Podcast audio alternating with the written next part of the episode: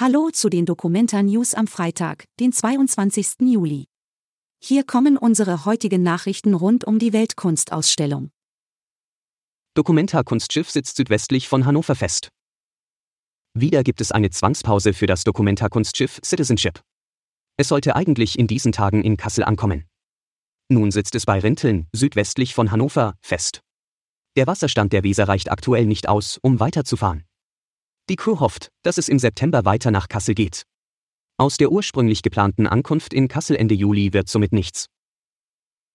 Diskussion um Verbleib von Documenta Kunst in Kassel beginnt.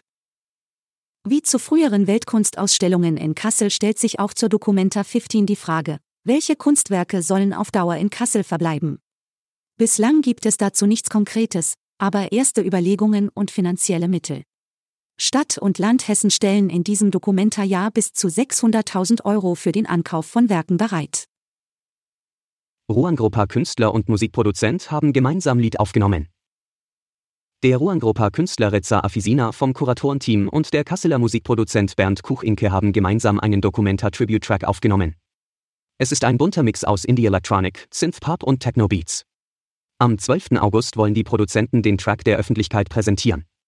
Das soll bei einer Party im Club Frau Tanz an der Mombachstraße 47 passieren. Zeitnah soll das Lied auf allen gängigen Streamingportalen zu hören sein.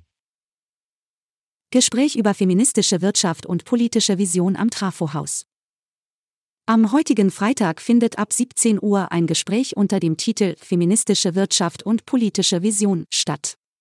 Die Künstler von Art Collaboratory haben Stefania Acevedo und Cassie Thornton eingeladen. Es geht um die Wirtschaft und wie Geld unsere Gefühle und Wertschätzung beeinflusst. Das Gespräch findet am Trafohaus am Lutherplatz statt. Alle Infos zur Dokumenta findet ihr auch auf hna.de/dokumenta.